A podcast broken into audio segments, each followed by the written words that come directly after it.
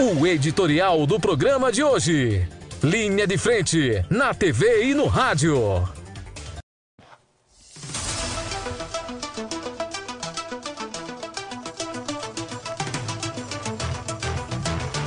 Muito bem.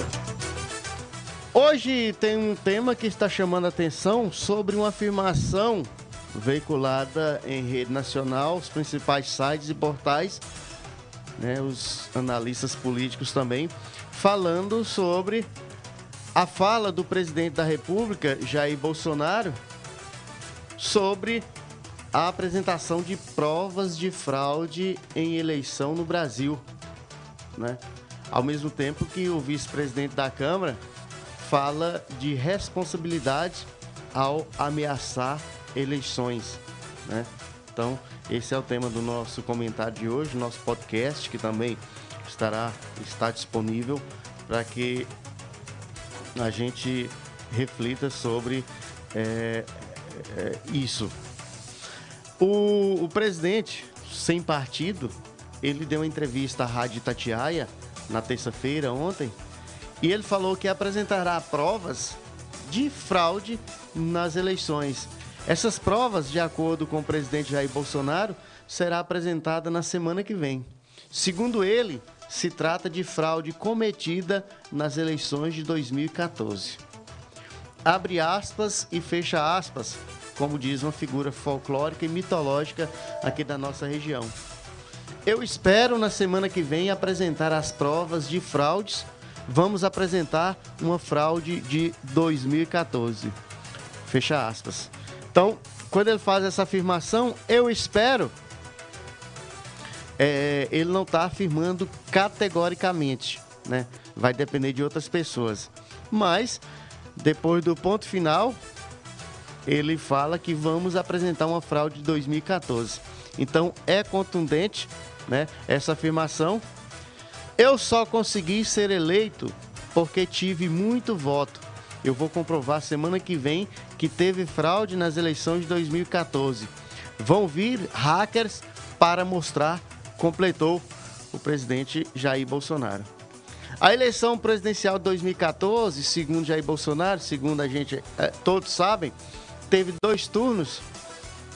O segundo turno foi disputado por Dilma Rousseff, do PT, e Aécio Neves, do PSDB. Dilma foi reeleita. À época, o PSDB chegou a pedir uma auditoria dos votos junto ao Tribunal Superior Eleitoral e não foi encontrada nenhuma evidência de que houve adulteração de programas de voto ou de qualquer indício de violação ao sigilo do voto aí no pleito eleitoral. Bolsonaro afirmou que vai convidar a imprensa, a imprensa e com as mídias sociais vai transmitir isso aí.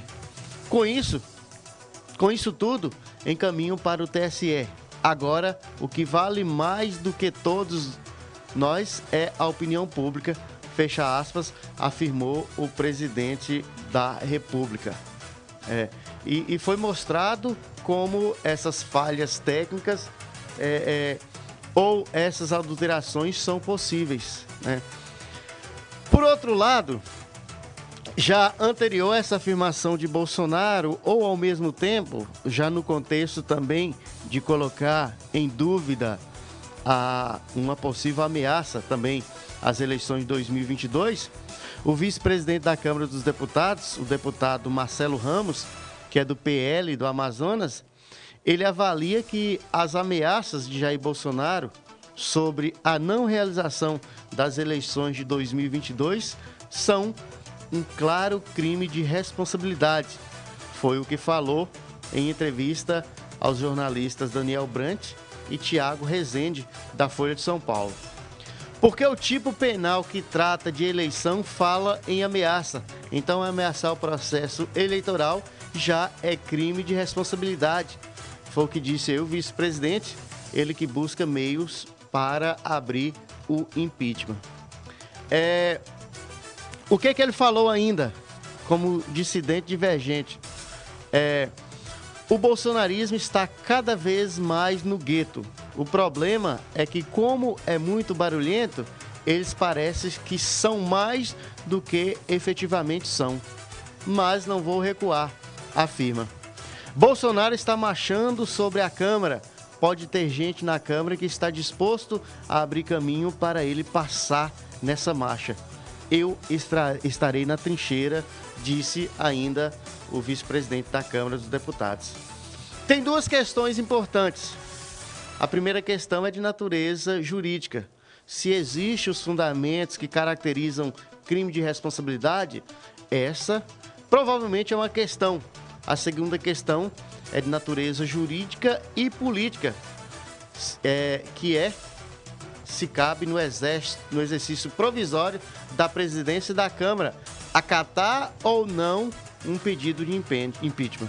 Estou analisando as duas coisas, foi o que pontuou o parlamentar. É, existe afirmações da existência de mais de 100 pedidos de impeachment de Jair Bolsonaro é, nas gavetas do presidente da Câmara dos Deputados.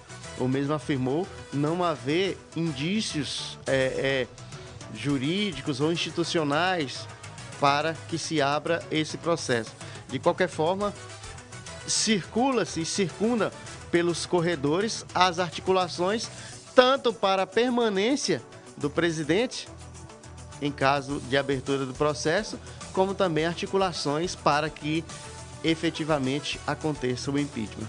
E entre essas e outras, a questão das eleições 2022 é a pauta em vigência para ser combatida, ser debatida e também ser levada adiante nos derredores da capital federal aqui na República Federativa do Brasil.